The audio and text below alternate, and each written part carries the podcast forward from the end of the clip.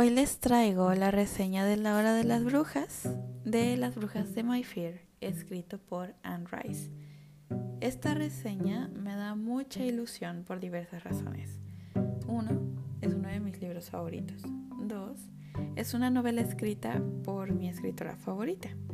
Tres, fue la primera lectura conjunta que tuvimos en el Club de Lectura Talamasca que es un club de lectura para fans de Anne Rice que llevo con unas amigas desde hace relativamente poco tiempo. Para mí, leer este libro en Talamasca fue algo muy significativo y agradecemos a aquellos que participaron en nuestras dinámicas en el grupo y que de verdad leyeron el libro. Esta leída fue mi tercera relectura de la novela. Hace unos ocho años aproximadamente me la leí por primera vez y al siguiente año lo volví a leer. Así que tiene tanto tiempo que esta vez pude apreciar muchas cosas como si fueran nuevas. Y también vi esta vez detalles que en una primera lectura pasan desapercibidos.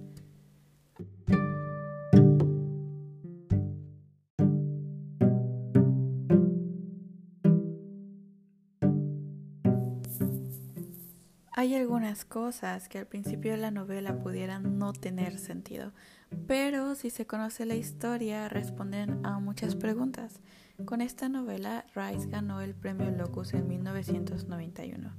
Anne Rice hizo un excelente trabajo con esta historia, es un ejemplazo. La novela La Hora de las Brujas es parte de la trilogía Las Brujas de My Fear, escrita, como ya lo he mencionado varias veces, por Anne Rice.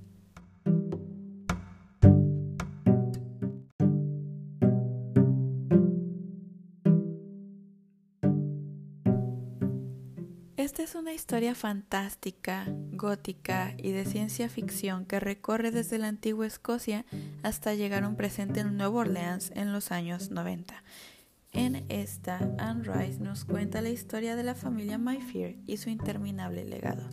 La familia Myfear, increíblemente grande y rica en recursos económicos, patrimonio, historia y un largo etcétera, se encuentran en el, momento crucial en que la heredera Deirdre Myfear está en sus últimos días por lo cual se desencadenan un montón de sucesos que llevan a la neurocirujana Rowan Myfear a ser una de los tantos protagonistas de esta historia. En esta novela encontramos brujería, posesión demoníaca, incesto, asesinato, enfermedades físicas, trastornos mentales, espiritismo, ciencia, invocaciones, vudú, sexualidad, amor, religión, dilemas morales, violencia en el hogar, estudio de lo paranormal o casos extravagantes y un largo etcétera. Ok, a partir de aquí puede haber spoilers importantes, puesto que hablaré de personajes y detalles importantes para la trama.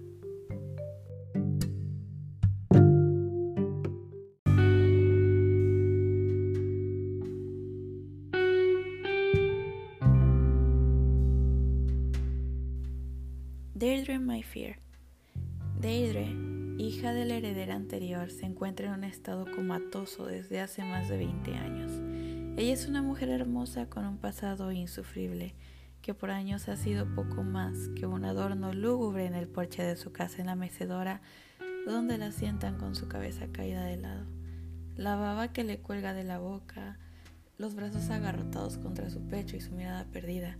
Ella es parte de la decadencia de la casa Mayfield que alguna vez fue hermosa y magnífica para todo aquel que pudiera verla. Se dice que su estado catatónico ha sido causado por su tía, Carlota Mayfield, por toda la droga y fuertes dosis de electroshock injustificadas que le ha metido a fuerza por medio de hospitales mentales y doctores particulares bajo la total influencia de la misma Carlota. Deidre Mayfield pasa sus días sin hilar un pensamiento de otro, perdiendo toda capacidad motora acompañada de su joven amante, quienes algunos creen que es solo un primo más. A lo largo de la historia se relata cómo al quedar huérfana esta niña queda a merced de una mujer fría que busca romper los paradigmas familiares que hasta entonces los gobernaban, siendo Deirdre quien paga todos los platos rotos.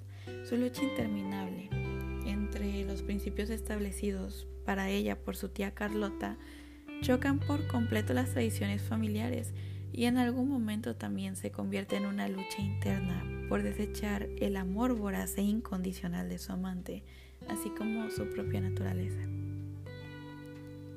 Luego de conocer a la catatónica Deirdre y a la huérfana Deirdre, una niña pequeña en compañía de un ser fantasmagórico de intenciones retorcidas, nos retratan a Deirdre Mayfield como una joven que lo único que desea es llevar una vida normal.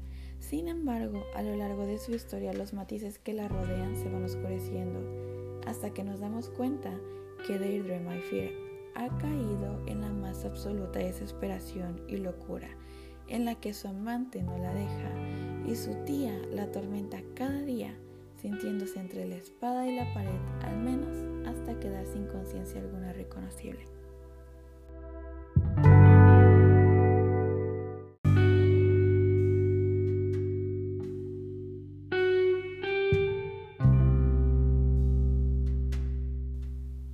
Carlota Mayfield, licenciada en leyes, mujer de gran intelecto, fría, católica de hueso colorado.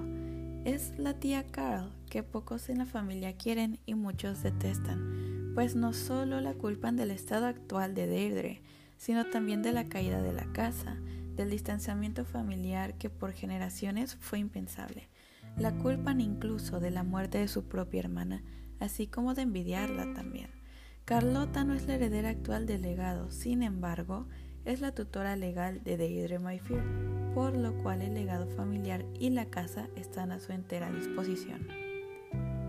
Carlota fue la única del clan Mayfield que, haciendo uso de su indiscutible fe en la Iglesia Católica, no tanto en Dios, decide hacer frente a las aberraciones que han caracterizado a su familia desde los primeros tiempos. El único propósito de esta mujer era romper con todo lo malo para salvar la familia inmediata y desterrar aquel que no debería existir. Es por las acciones de Carlota que Deirdre, Anta y Rowan fueron por ciertos caminos en sus vidas que significaron en demasía para lograr objetivos que ella misma quería evitar.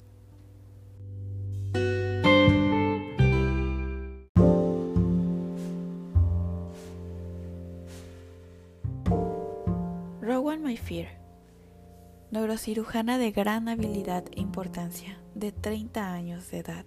Ella vive en California con sus padres adoptivos, Ellie y Graham, quienes se han ocupado de darle una vida llena de lujos, sin necesidades, siempre lo mejor de primera mano. Rowan siempre fue una muchacha apasionada por los estudios en la medicina.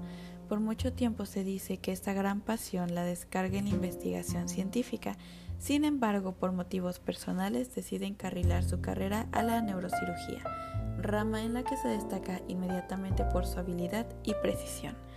Se le describe como una doctora casi mágica, que es capaz de entender a sus pacientes y de curarlos casi milagrosamente. En su vida personal es más bien fría y distante. Ellie, su madre, era también su mejor amiga. La historia de Rowan se relata cuando ella se encuentra sola por la reciente muerte de sus padres. No tiene a nadie de confianza. La única persona en la que probó confiar acabó traicionando su confianza al contarle a muchos del hospital sus secretos. La vida que lleva Rowan Mayfield en realidad es gracias a Carlota, pues ella fue quien arregló las cosas para que al nacer Ellie se la llevara de Nueva Orleans y jamás la dejara volver. A lo largo de la historia, Rowan Mayfield debe ir descubriendo los secretos tan extraños que entraña su familia, su familia biológica.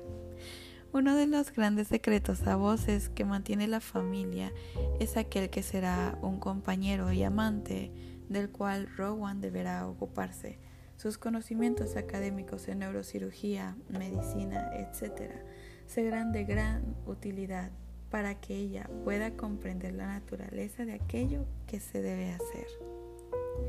El avance de la historia marca de diversos colores la trayectoria de Rowan, quien pasa de ser una neurocirujana exitosa que añora el calor de su familia a una mujer de mucho poder, fría, calculadora, la cual vela primero por sus curiosidades científicas.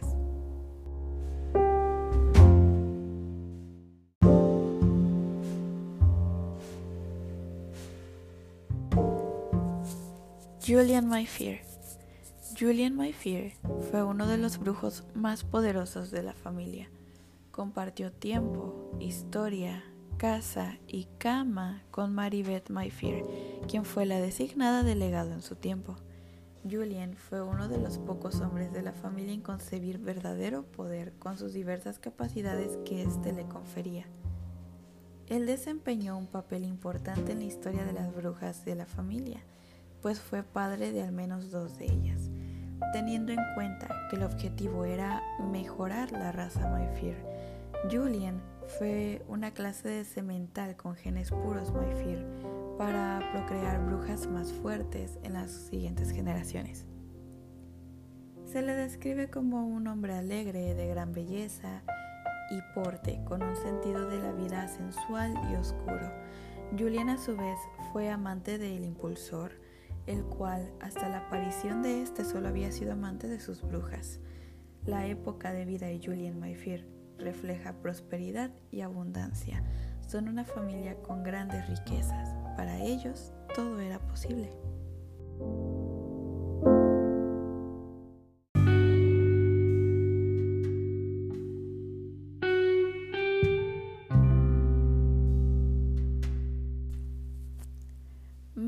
Maribeth Mayfair. Maribeth fue la última bruja poderosa del clan hasta el nacimiento de Rowan Mayfair. Ella hizo la fortuna familiar aún mayor rompió con estereotipos y vivió según su antojo, siempre teniendo como prioridad la familia, su unión y prosperidad.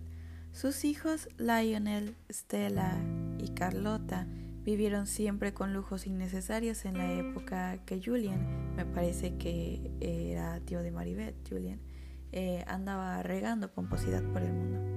Se dice que era generosa, pero muy peligrosa si se le intentaba tomar el pelo.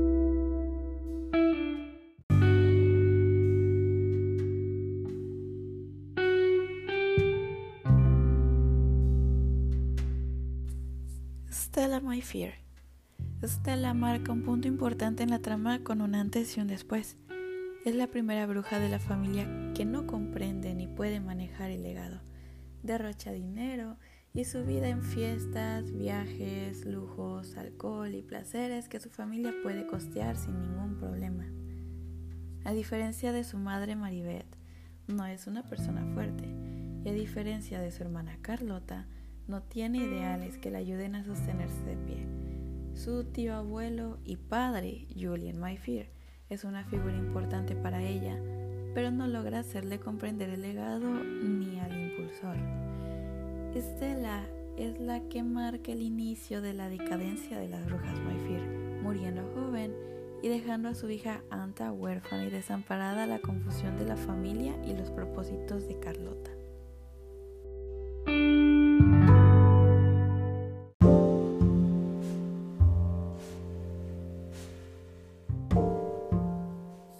Anta Mayfair, madre de Deirdre e hija de Stella y probablemente de Julian Mayfair, es la primera de las brujas que intenta con todas sus fuerzas huir de la casa Mayfair y su legado. Anta soñaba con ser escritora de historias fantasmagóricas de una vieja casa en Nueva Orleans. Su breve sueño termina cuando muere dramáticamente, dejando huérfana a su hija Deirdre de apenas unos meses de edad.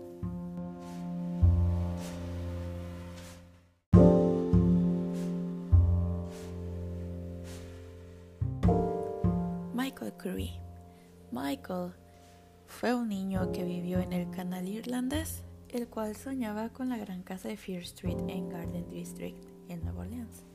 Él es un personaje importante en la historia. Es realmente una pieza clave desde el primer momento que sin ninguna razón puede ver repentinamente al hombre de Fear Street.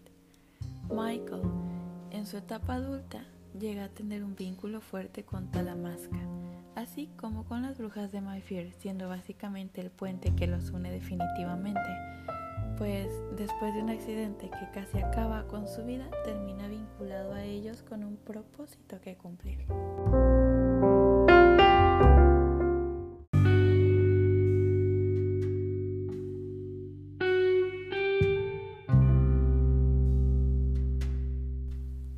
Aaron Leitner y Talamasca.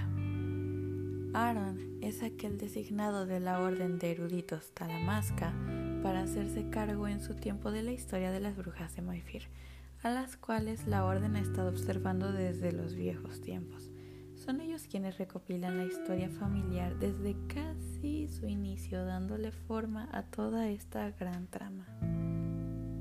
Es por Talamasca que existe conocimiento de la primera aparición del impulsor y su fuerte relación con las mujeres Mayfir por 12 generaciones consecutivas. Se dice que Talamasca es una orden que tiene como único propósito estudiar los acontecimientos extraordinarios del ser humano, por lo que estudian y documentan toda clase de eventos, como la historia Mayfir, por ejemplo, otras historias de otras familias de brujos, casos de posesión, y gente con pequeños dones como telequinesis, telepatía, predicción del futuro, capacidades extraordinarias sensoriales, vampirismo, cambios de cuerpos, apariciones eh, fantasmales, invocaciones, diversos tipos de magia, etc. Esta organización también acoge miembros con capacidades especiales y los mandan a hacer labores de campo como ayudar a otros o recopilar historias. En el caso de Online, quien inició su tiempo con las brujas de Mayfir casi cuando Anta muere, llega a tener contacto directo con Deirdre Mayfir, la cual en determinado momento quiso irse con él para recibir ayuda.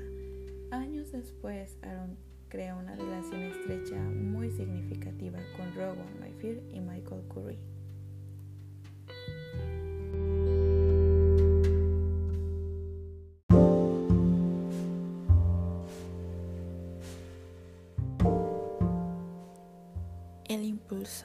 Impulsor o Lasher y el legado Fear.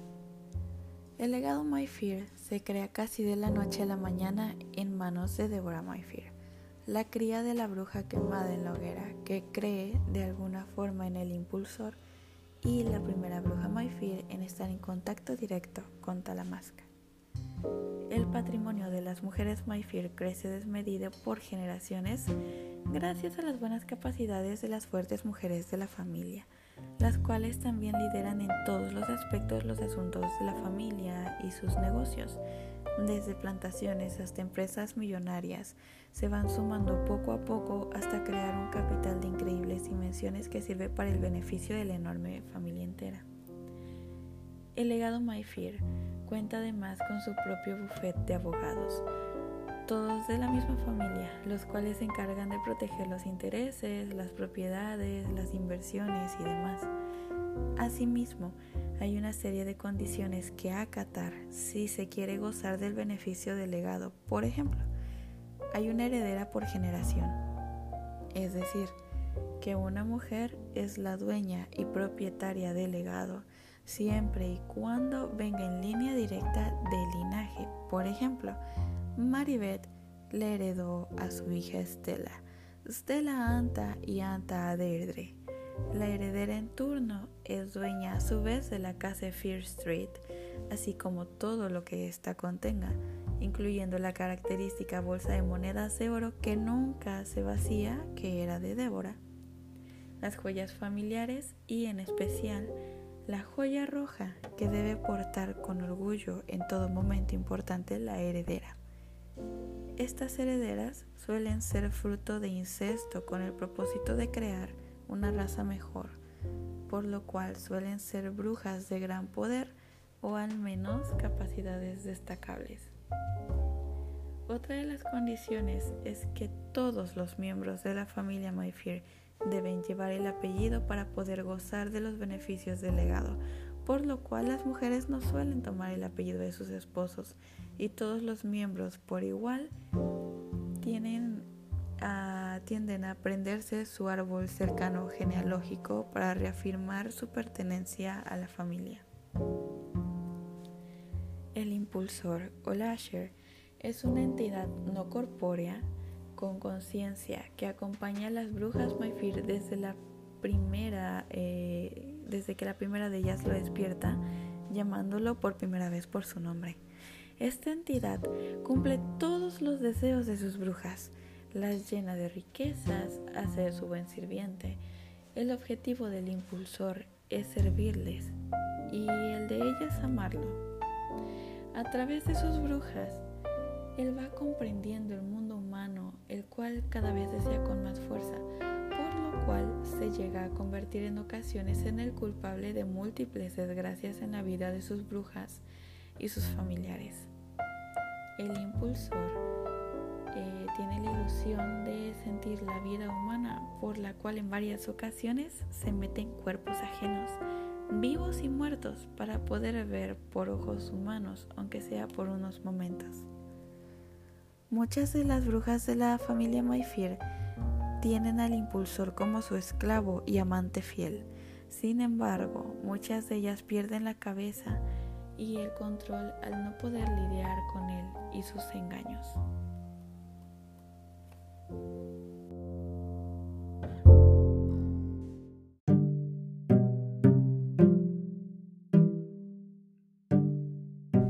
Y bueno, en conclusión, La Hora de las Brujas de Anne Rice es una novela maravillosa con muchos detalles a los cuales prestar atención, pues aquí todo se conecta, todo tiene sentido, como dije en un principio.